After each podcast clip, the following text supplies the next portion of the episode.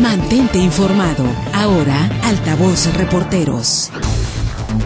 Mire, hay inconformidad, hay molestia, hay enojo y cuando los vecinos se juntan, pues estas cosas suceden. Por allá en San José de Ahome están exigiendo la reconstrucción de la carretera, que es un tema muy delicado porque mire, le platico que no solo ha provocado daños materiales, sino también la muerte de sus habitantes. Estamos hablando de una cuestión muy delicada, muy grave, ya cuando hablamos de la vida de personas que pues por culpa de que no se arreglan estas carreteras ha habido accidentes que han cobrado vidas, pues bueno, es un tema ya que hay que tocar, que hay que analizar y que bueno, los vecinos y, las personas que habitan por allá en San José de Ahome han estado exigiendo y se han estado manifestando en esta rúa durante todo este día. Eh, ha habido esta, estas manifestaciones y pues bueno, por allá estuvo eh, la máster de la información, Erika Ruelas, que nos tiene la información completa, la tenemos a través de la vía telefónica. Erika, buenas tardes, ¿qué nos platicas al respecto?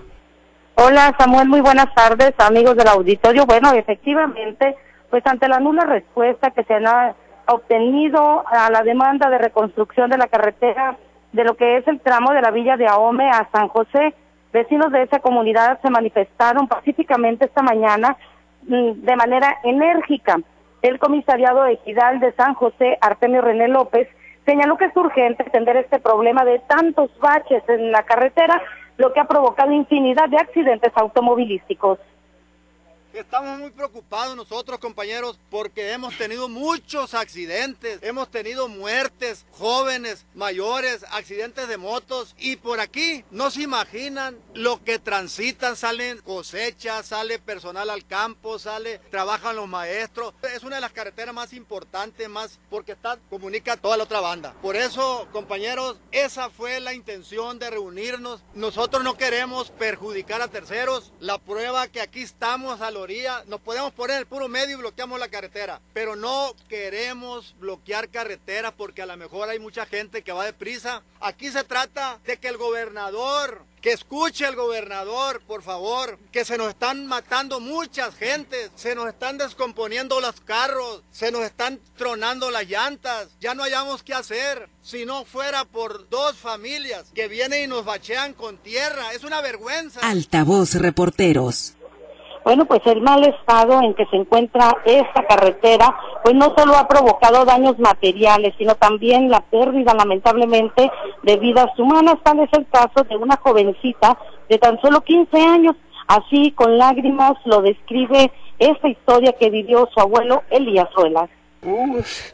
paso por aquí y siento escalofrío.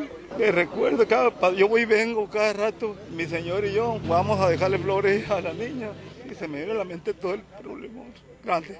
Yo le pido al gobernador o a las autoridades que por favor le pongan ganas a esta carretera porque ya me dañó mucho a mí. Quitarme mi nieta, que yo era mi, ella era el padre de ella porque ella no tenía padre. Yo la crié yo en mi 15 para 16. Por eso estoy aquí, cada vez que se ofrezca aquí voy a estar porque y donde haya problemas de esos yo voy a estar porque estoy dolido de esto, muy dolido. No se imaginan cuántas vidas está dañando esos problemas de los baches. Y no nomás a mí me ha pasado el problema, a varias personas Altavoz Reporteros.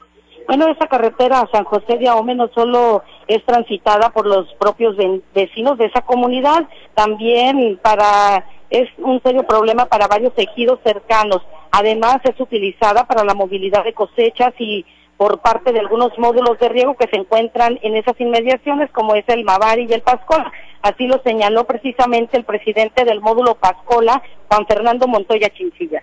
Lo que queremos con esto es hacer un llamado al gobierno del estado principalmente, porque no es justo, no es justo que una obra que ya ha sido aprobada, que ha sido votada ya en un congreso, que ha sido publicada en los medios de comunicación, que no esté hecha porque no sabemos realmente qué es lo que esté sucediendo. Nosotros tememos y como lo dijo Temo, no es cuestión política, pero sí sabemos que si se llega a un tiempo y no se hace, se va a hacer un subejercicio y esta carretera va a quedar en un sueño para todos. Creemos que se pueda perder, claro que sí, o sea, si no se ejerce dentro de este lapso de tiempo que le queda al año, es muy posible que esto se pierda y realmente pues no sabemos cómo vengan las condiciones a futuro. Por eso es el desespero generalizado. Aquí están todos los comisariados ejidales. Esta carretera es una de las más importantes de aquí de la zona, de la zona esta del municipio de Ahome. Es una carretera que no se imaginan ustedes el tráfico que tiene. Altavoz Reporteros. Bueno, Samuel, pues eso es lo que ha ocurrido allá en San José de Ahome, precisamente con esta situación, esta situación que se vive con la carretera, las pésimas condiciones en las que se encuentran. Pero en este momento, Samuel, de San José de Ahome, nos trasladamos a la Comisión Nacional del Agua. ¿Por qué? Pues porque los productores agrícolas no solamente están teniendo el problema de esta vía de comunicación, como es la carretera, por tantos baches, sino también por la falta de agua. Se ha estado teniendo un déficit en la demanda de agua para el riego que están solicitando los módulos de riego. Prueba de ello es, como ya lo informábamos desde el día de ayer, pues una situación, una manifestación que han hecho los propios usuarios, en este caso del módulo de riego del Banco. Aquí algunos usuarios se están manifestando precisamente en estos momentos, eh, dando a conocer pues esa inconformidad. ¿Por qué? Pues por la misma afectación, la misma afectación que se está dando en sus cultivos. Vamos a tratar de escuchar lo que está comentando en este momento Ángel Gamboa nos reducen a 5 hectáreas, que si, tenemos 10, que siempre somos 5, pero todos parejos. Todos rasurados, todos rabones. Eh, eh, si, si, la situación estuviera aquí en, la, arriba, en la presa, eh, a tiempo nos hubieran avisado para ver para ver nada más pagado unas 5 hectáreas cada quien de acuerdo al lado y, ya estuviéramos regando. Y ahora saben que no te van a dar los ríos que, que debe de darse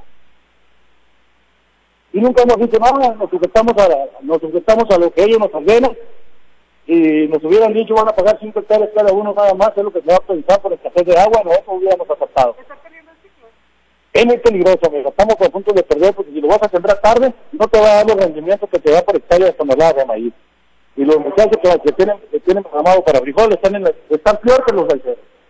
Bueno, pues esta es la situación que se está viviendo aquí en la Comisión Nacional del Agua, como ya lo escuchamos el desespero, el desespero se está apoderando de los usuarios precisamente porque no cuentan con este vital recurso para poder realizar sus siembras, Samuel. Es la situación. Desesperados entonces, Erika, ayer nos comentabas que una de, la, de los requerimientos y de las exigencias principales es que se abra eh, la cortina de la presa Miguel Hidalgo, ¿no? Y se dé una solución a este déficit, ya que pues están de 186 metros cúbicos por segundo, han estado con solo 173. ¿No ha recibido respuesta a, respecto a este tema?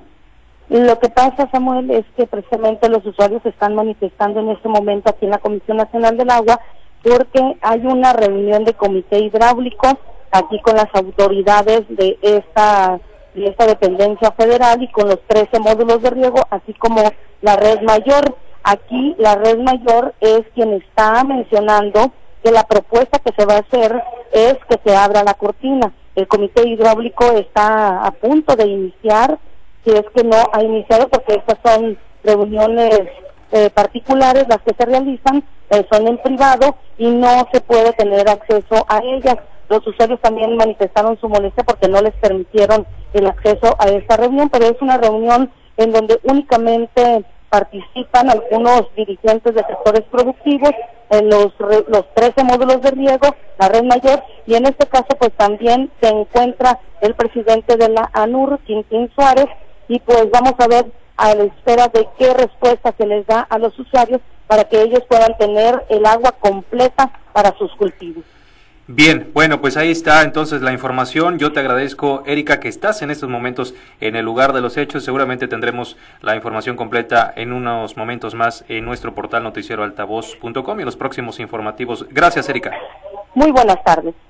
Es la máster de la información Erika Ruelas con la información en directo desde la Comisión Nacional del Agua, las oficinas de aquí de Los Mochis. Viene día de manifestaciones, el día de hoy justamente estaba anunciada la del Estase que a fin de cuentas se canceló porque el día de ayer se les depositó y se y se puso al corriente con los atrasos, ¿no? de los trabajadores sindicalizados del Estado. Eh, el, el sindicato del Estase precisamente canceló esta manifestación, pero pues ya estamos escuchando que está la manifestación por allá en la carretera de San José de Ahome y ahora también también esta manifestación de eh, la red mayor del Valle del Fuerte eh, por estos módulos de riego que han presentado déficit de agua. Día de manifestaciones este viernes. Vamos a ver cómo avanza y qué corresponde y qué mensaje envían las autoridades respecto a estas exigencias.